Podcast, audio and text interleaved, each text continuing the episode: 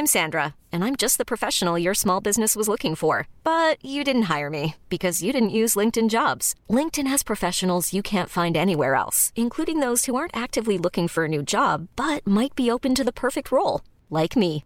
In a given month, over 70% of LinkedIn users don't visit other leading job sites. So if you're not looking on LinkedIn, you'll miss out on great candidates like Sandra. Start hiring professionals like a professional. Post your free job on linkedin.com/achieve today.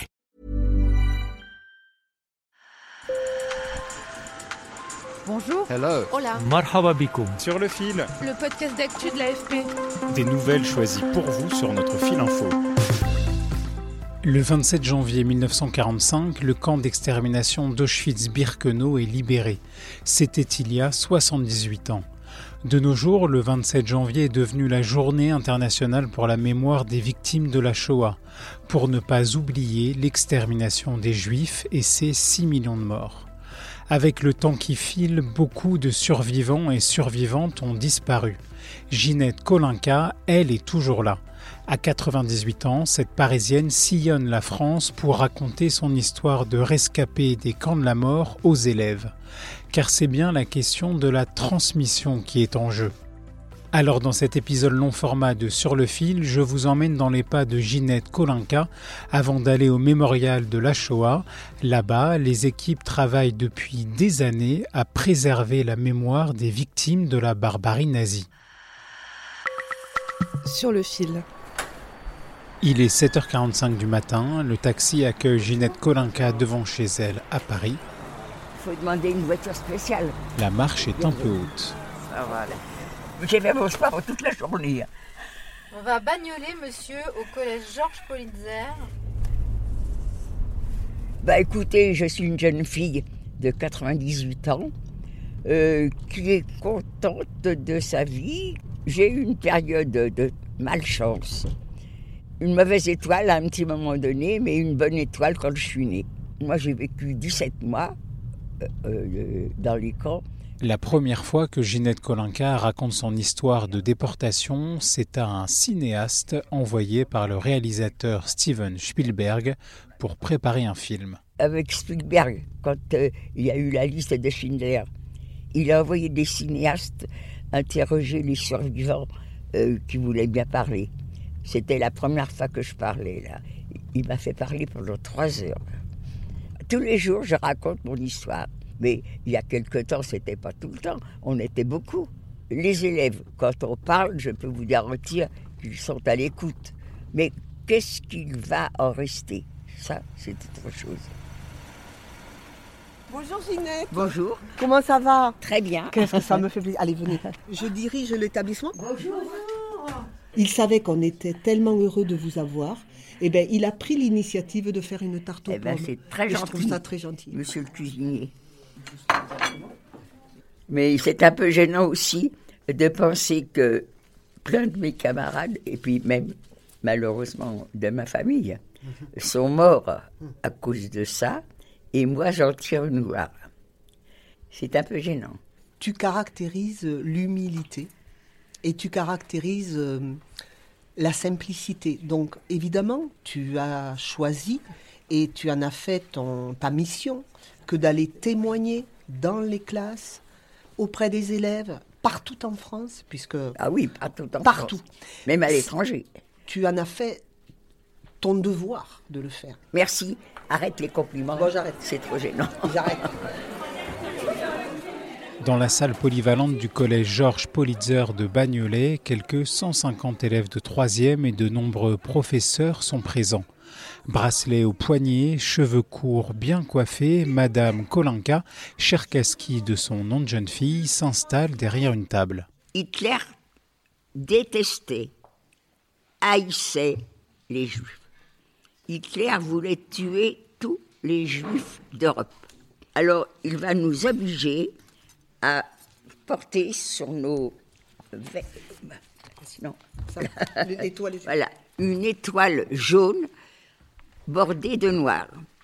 En 1942, Ginette et sa famille quittent Paris pour Avignon, alors en zone libre. Puis la France entière est occupée par les nazis. Le 13 mars 1944, la vie de Ginette, 19 ans, bascule en un instant. La Gestapo est là. Dans l'appartement se trouve son père, 61 ans, son petit frère Gilbert, 12 ans et demi, et mon neveu Jojo, 14 ans et demi. La Gestapo connaît les coutumes chez les juifs. On est juif. Moi je dis non, on n'est pas juif. Eh bien, ils vont contrôler. Ils amènent papa, Gilbert, Jojo dans la cuisine. Ils les font déculotter. Ils sont circoncis. Ça veut dire que ceux qui nous ont dénoncés ont raison. Ginette et sa famille sont arrêtés, ils sont envoyés à Drancy, puis mis dans un train, direction le camp d'extermination d'Auschwitz-Birkenau. Ça sentait tellement mauvais dans ce wagon. On ne s'était pas lavé pendant trois jours. On avait fait nos besoins. C'était dégoûtant. Là, le train s'est arrêté. Il faudra que vous marchiez un petit kilomètre.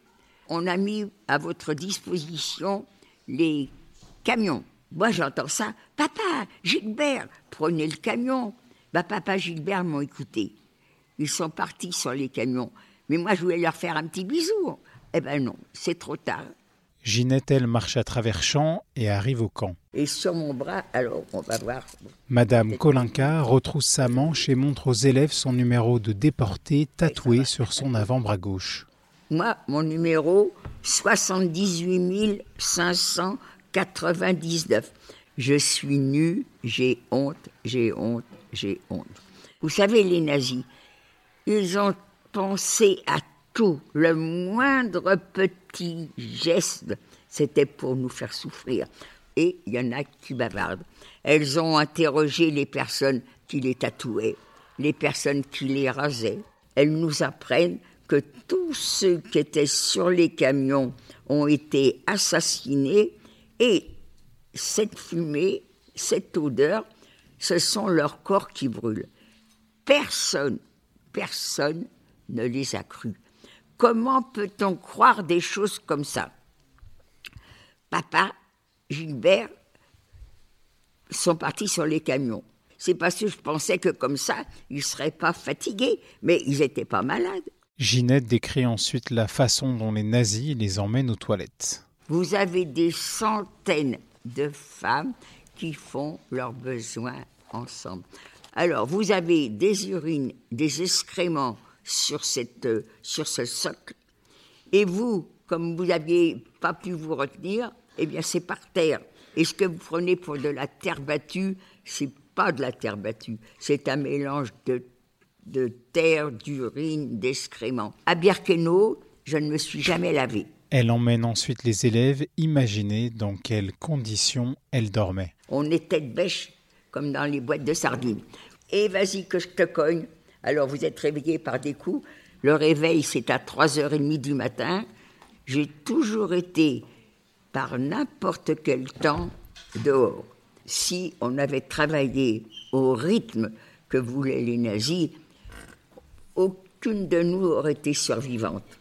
Mais dès que la capot ne nous surveillait plus, eh bien, on, dormait. J'ai eu la chance de quitter Birkenau en novembre 1944. Elle est transférée au camp de concentration de Bergen-Belsen. Bergen-Belsen, ce n'est plus un camp d'extermination. On va mourir de maladie, mais on ne va pas mourir dans les chambres à gaz. J'ai la chance en février 45. En février 1945, Ginette est transférée pour travailler dans une usine en Allemagne. les Allemands perdaient la guerre. Il fallait que les usines tournent et elles tournaient parce qu'ils se servaient des déportés et des prisonniers de guerre. Au printemps 1945, Hitler perd la guerre et Ginette Kolinka se retrouve dans un train pendant plusieurs jours. À un moment, sa voisine lui tombe trois fois sur l'épaule. La troisième fois, eh ben, tu parles, Jascou. Elle est complètement tombée sur moi. Elle était morte, je m'en étais pas rendu compte. Ça me faisait absolument rien. Chouette, je vais avoir sa ration. Personne n'a su que celle qui était à côté de Ginette était morte. Finalement, Ginette Kolinka est libérée. Déportée avant elle, une de ses sœurs, la mère de son neveu Jojo, ne reviendra pas non plus. De retour à Paris, Ginette retrouve quatre sœurs et sa mère encore vivantes. Je sonne, c'est maman qui m'ouvre. On est dans les bras l'une de l'autre. Est-ce que j'ai pleuré? Je ne crois pas. Est-ce que ma mère a pleuré? Je ne m'en souviens pas. Papa Gilbert, qui, qui ont été tués par moi en arrivant, et personne n'est sorti vivant des chambres à gaz. Non, maman, ça sera jamais lui. Ton mari, tu le reverras plus, on l'a assassiné. Ton petit-fils, tu ne le reverras plus, on l'a assassiné. Ton fils, tu ne le reverras plus, on l'a assassiné. Et puis, ma mère est décédée et j'ai l'occasion de rencontrer un jeune homme. On va se marier. Un an après, on a un enfant. Et j'ai là, quand j'ai eu mon enfant dans les bras, que j'ai réalisé la douleur de ma mère.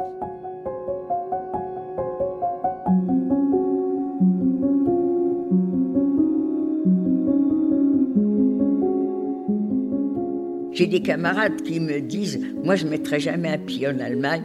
Non, non, moi, je ne suis pas comme ça. Parce que les nazis, je suis d'accord, je leur en veux terriblement et je ne leur pardonnerai jamais. Mais les Allemands ne m'ont rien fait. Aujourd'hui, quand vous racontez tout ça, est-ce que vous vous sentez comment?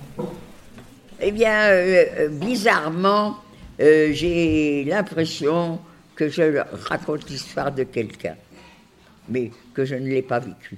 Je parle de mon frère, mais je devrais m'écrouler. Euh, mon père, tous les miens, tous ces, et toutes mes amies qui sont mortes à côté de moi, mais je devrais m'écrouler. Eh ben non, non, parce que je suis devenue insensible. Euh, je ne suis pas contente d'être comme ça, mais je le suis. Merci de votre attention. Et merci de devenir des, vraiment des passeurs de mémoire. On compte sur vous, on compte sur vous. Merci.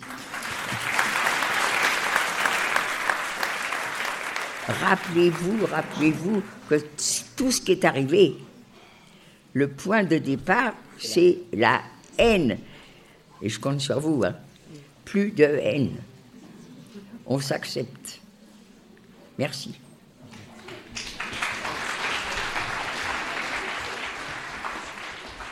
Je m'appelle Calypso, j'ai 14 ans et je suis en troisième. C'est assez dur d'entendre euh, d'entendre euh, son histoire, mais euh, je pense aussi que c'est très important de, de s'en rappeler. Je m'appelle Youssef et j'ai 14 ans. C'était intéressant et touchant parce que c'est triste de savoir que des personnes ont vécu ça juste parce qu'ils n'ont pas la même religion que nous. Qu'est-ce que tu en retiens de son message finalement, de son témoignage? Que on est tous égoïques, qu'il faut juger personne pour ce qu'on est, etc. Et il ne faut pas avoir de préjugés ou de haine sur, sur une personne. Je m'appelle Bergerie Héloïse, j'ai 14 ans. Mais je vais pas de là à dire que je suis passeur de mémoire parce que je ne saurais jamais raconter sa vie comme elle l'a raconté. Donc je pourrais pas parler des moments, euh, quelques moments de sa vie, mais je pourrais pas la raconter comme elle l'a raconté, comme, euh, comme cette magnifique passeuse de mémoire. Le nouveau livre de Ginette Kolinka, écrit avec Marion Ruggieri aux éditions Grasset, s'appelle Une vie c'est vrai, je suis une femme heureuse. Et je souhaite à tout le monde d'avoir la vie, sauf la période de déportation. Alors, je suis une des survivantes, des dernières survivantes. Et j'espère que je n'attendrai pas d'être la dernière survivante, parce que c'est pas agréable de vieillir. même si on fait pas son âge. on l'a. Si Ginette Kolinka est une gardienne de mémoire et ses élèves des passeurs de sa mémoire, il y a un autre lieu où on travaille depuis longtemps sur la question de la transmission. Oui, allô? Bonjour, je suis arrivé devant le mémorial de la Shoah. Ok. Je vous propose de suivre Lior Lalius Madja. Bonjour. Suis Lior. Enchanté Lior Antoine. Il faut traverser les scolaires. D'accord. Et ensuite on tourne euh, à droite. On passe derrière l'ascenseur, on monte quelques marches et on arrive dans une salle baptisée la permanence photo, la photothèque. Lior Lalieu Smadja, je travaille au Mémorial de la Shoah depuis euh, plus de 20 ans et euh, je suis responsable de la photothèque. Ici, les tables sont éparpillées un peu partout dans la pièce, des rafraîchissements sont mis à disposition et des bénévoles sont prêts à recueillir les histoires et les documents de famille tous les mardis après-midi. Il y a 20 ans, on a ouvert cette permanence photo dans l'idée euh, de commencer à euh, conserver les traces de vie euh, de ces familles victimes de la Shoah. C'est vrai que quand on a ouvert cette permanence photo, c'était les rescapés qui venaient. Et quand on passe les générations, malheureusement, ce contenu s'étiole. Par exemple, pour les photographies, on va, les personnes vont reconnaître un grand-père, une grand-mère, mais impossible de savoir qui sont les autres personnes sur les photos. Mais ce qu'on peut constater, et vous verrez, vous les entendrez, c'est que c'est toujours aussi sensible, aussi tourmenté. Bonjour madame. Je suis la fille d'un déporté du camp de concentration de l'île d'Origny qui est très peu connu. Il est toujours en vie, oui. Je vais reprendre votre prénom, votre nom. Daniel. Alors, euh, mon grand-père. Il est né où? En Turquie. Euh, donc c'est origine judéo-espagnole? Oui, tout à fait.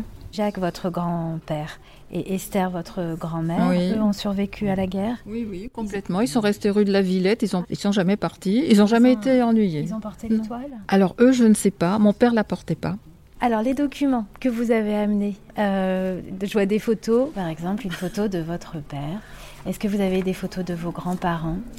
Ah, Voilà, ma grand-mère. En quelle année? Quelle bonne question. Ah non, ça peut être 40 ça. 1940. Euh, la tenue vestimentaire, la coiffure, euh, le sac à main, les chaussures. Là, et puis on voit le visage fatigué aussi. Euh, on a vraiment l'impression que c'est la guerre. Votre père connaissait le mémorial Il est venu? Non. Il n'est jamais venu? Non, jamais venu. Il est Il jamais est sur venu. le mur des noms? Alors, je ne, figurez-vous, je ne suis jamais venue. À chaque fois, je me disais, il faut que j'y aille. Ah, donc vous aussi, c'est la première fois que vous venez? Oui. Eh ben, je, suis déjà- je suis déjà- je suis déjà événement. passée plus loin. Ah bah voilà, 42. Donc là, en 42, euh, bah, il a 20 ans. Exactement. Là, il marque qu'il a été arrêté le 11 octobre 1943. Il est interné donc euh, sur l'île d'Origny. Euh, l'île d'Origny, en fait, ce camp-là, euh, c'était un camp euh, où il y a eu aussi une des, des déportations de juifs hein, à partir de Drancy, du camp de Drancy. Et euh, les juifs qui étaient déportés dans ce camp-là avaient un statut particulier. Ils étaient euh, époux d'Arienne. Euh, ils n'étaient donc pas déportables pour l'instant à ce moment-là vers euh, Auschwitz-Birkenau et ils ont été mis à l'île sur l'île d'Origny. Le père de Daniel, lui, n'est pas passé par Drancy. Il a été déporté sur l'île anglo-normande d'Origny dans le cadre du STO, le service du travail obligatoire mis en place par les nazis. Moi, je comprends que votre père n'a jamais été interné en tant que juif. Ah non, non, non, non. Oui. Ah non, non, non. Il a été arrêté. euh, Mais il avait son étoile le jour où il a été arrêté. Quand il a été convoqué à la préfecture, là, on savait qu'il était juif. Ah, donc il a porté quand même un Il peu ce jour-là. Donc il y avait une vingtaine de jeunes. Et euh, arrive un Allemand avec deux autres armés qui disent euh, Vous connaissez, vous savez qu'il existe le STO, le service de travail obligatoire. Il n'y a pas de raison que les Juifs n'aillent pas travailler aussi. euh, donc à partir de maintenant, vous allez aller travailler pour nous. Il a été emmené à Mais quelque part, on l'a sauvé. Parce que, Ah bah oui. En tant que juif, Tout à fait. en 43, portant l'étoile, il à était à fait. Drancy. Il faut, il faut que j'aille vérifier une information par rapport à votre père. euh, je- Après l'île d'Origny, le père de Daniel est transféré au camp de Dancamier. Il parvient à s'évader. Ils ont fait un trou à l'arrière du baraquement. Et de l'autre côté, il y avait deux rangées de fils de barbelés séparés de 100 mètres. Donc il a passé son doigt, il a coupé, pas électrifié. Est-ce que le deuxième est électrifié? Même topo. Et là, il a, fait signe à ses copains du baraquement, vous pouvez y aller, ça y est, c'est libre. Et là, il s'est mis à courir, à courir. Mirador l'a vu, on lui a tiré dessus, donc il a reçu une balle. Donc il a la marque, il a un trou dans le dos. Pendant ce temps-là, malheureusement, ses amis du baraquement sont sortis. Beaucoup ont été achevés à la baïonnette, ayant été achevés par des tirs. Et il est sorti en entendant des voix françaises, en disant Je me suis échappé.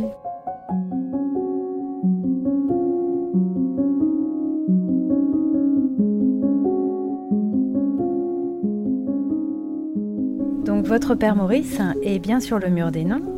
Oui. Et Je voulais aller voir, Bah voilà, donc vous pouvez euh, aller, aller voir son nom. Donc pour nous, il a été euh, interné à l'île d'Origny. On n'a pas sa photo, donc c'est très bien que vous soyez venu aujourd'hui. On doit bien compter le nombre de photos parce que le nombre de photos qu'on emprunte et le nombre de photos qu'on va rendre. Ah, c'est précieux hein, Voilà. pour la famille. Et ben oui, pour la famille et donc euh, aussi bien sûr pour le mémorial. Les photos de famille récupérées sont numérisées et peuvent être consultées publiquement. Le témoignage de Daniel va aussi permettre au mémorial d'ajouter une photo d'époque de son père et de compléter sa biographie sur ce qu'on appelle la fiche de déportation. Pourquoi euh, le portrait de vos grands-parents sur la table de chevet et, euh, devient un document d'histoire? Parce que derrière, vous avez un récit euh, et la photographie va illustrer ce récit. Et là, notre travail, c'est de dire qu'il est nécessaire que le mémorial puisse conserver les originaux. Et c'est la difficulté. Je peux vous dire qu'en termes de photographie, on arrive à presque 50 000 euh, photographies de famille récupérées, avec un pourcentage d'originaux, euh, je pense, la moitié. Il est possible, parce que ça arrive très très souvent, que les photographies nous soient demandées pour d'autres projets, toujours liés à la mémoire. Ça peut être un film, une exposition. Est-ce que vous en êtes d'accord? Oui, je le- il, serait d'accord. Euh, Je vais demander une petite signature, Oui. s'il vous plaît. Hop. Ok. J'informerai mon père, il savait que je venais aujourd'hui. Du moment que la mémoire euh, de, de ce camp euh, est transmise, existe, pour ceux qui sont morts et pour lui, c'est important. Donc là, on est devant le mur des noms des déportés. On va chercher l'année 1943. Voilà, il est là. Donc effectivement, Maurice Alvaux, 1922. Je lui dirai.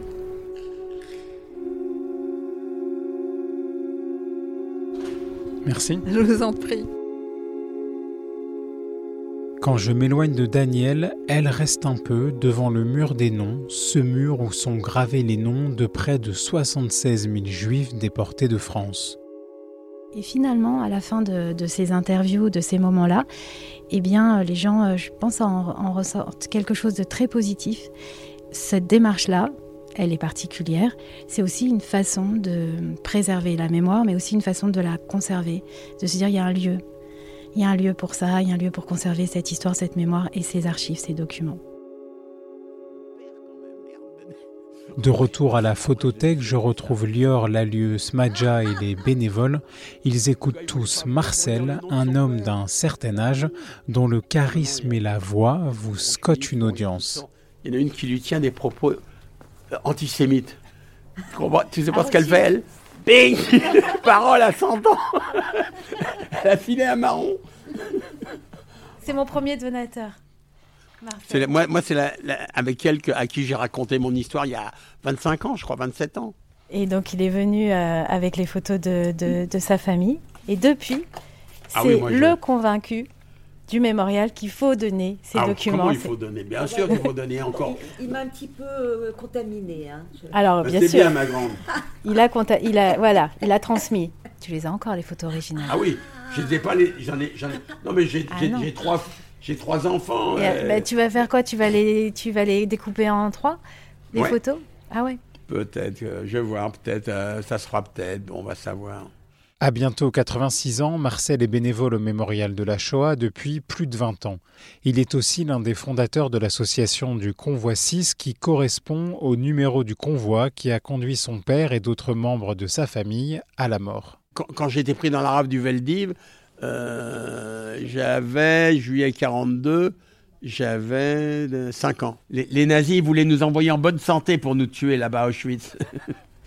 N'importe C'était très contagieux la Oui. Mais, mais je ne sais pas si je l'ai vraiment eu parce que j'ai appris depuis qu'il y avait un docteur qui déclarait des enfants malades de la scarlatine pour les sauver. Et mon père, quand il a été déporté, il avait 29 ans, vous vous rendez compte? 29 ans. Qu'est-ce qu'il a connu dans la vie Ma mère, elle avait 30 ans. Mm. Ouais, mon frère, 8 ans. Personne m'a jamais pris entre quatre yeux, m'a dit Marcel, ton père, il a été déporté, il ne reviendra pas, ta mère a été déportée. Personne ne l'a jamais dit. Je l'ai appris, euh, bon, sur le tas, un petit peu, en écoutant à droite à gauche. Alors, ce que je ne comprends pas, il y a des gens qui ont reçu le, pas un diplôme, mais un truc mort pour la France. C'est vrai? Mais moi, je dis pas ça, moi. Je dis mort par la France. D'ailleurs, j'ai témoigné en, en, Argentine, ma petite fille qui a 40 ans maintenant, elle m'a fait témoigner et, et c'est elle qui corrigeait quand je me gourais. elle, c'est elle qui, qui traduisait la, témoignage. le témoignage. Et, et, là, cette année, elle a témoigné elle-même de mon histoire. Et est-ce que vous connaissez, alors ça c'est pour rigoler un peu, la, la, la station de métro préférée des mères juives. Mange, mon fils. Je la connaissais pas, celle-là. Il faut bien rigoler. C'est la fin de cet épisode de Sur le fil. Un immense merci à Ginette, Daniel et Marcel d'avoir accepté de partager leur histoire. Je vous laisse les coordonnées et les informations sur le mémorial de la Shoah dans la description de cet épisode. Et si vous aimez notre podcast, n'hésitez pas à le partager. À très bientôt.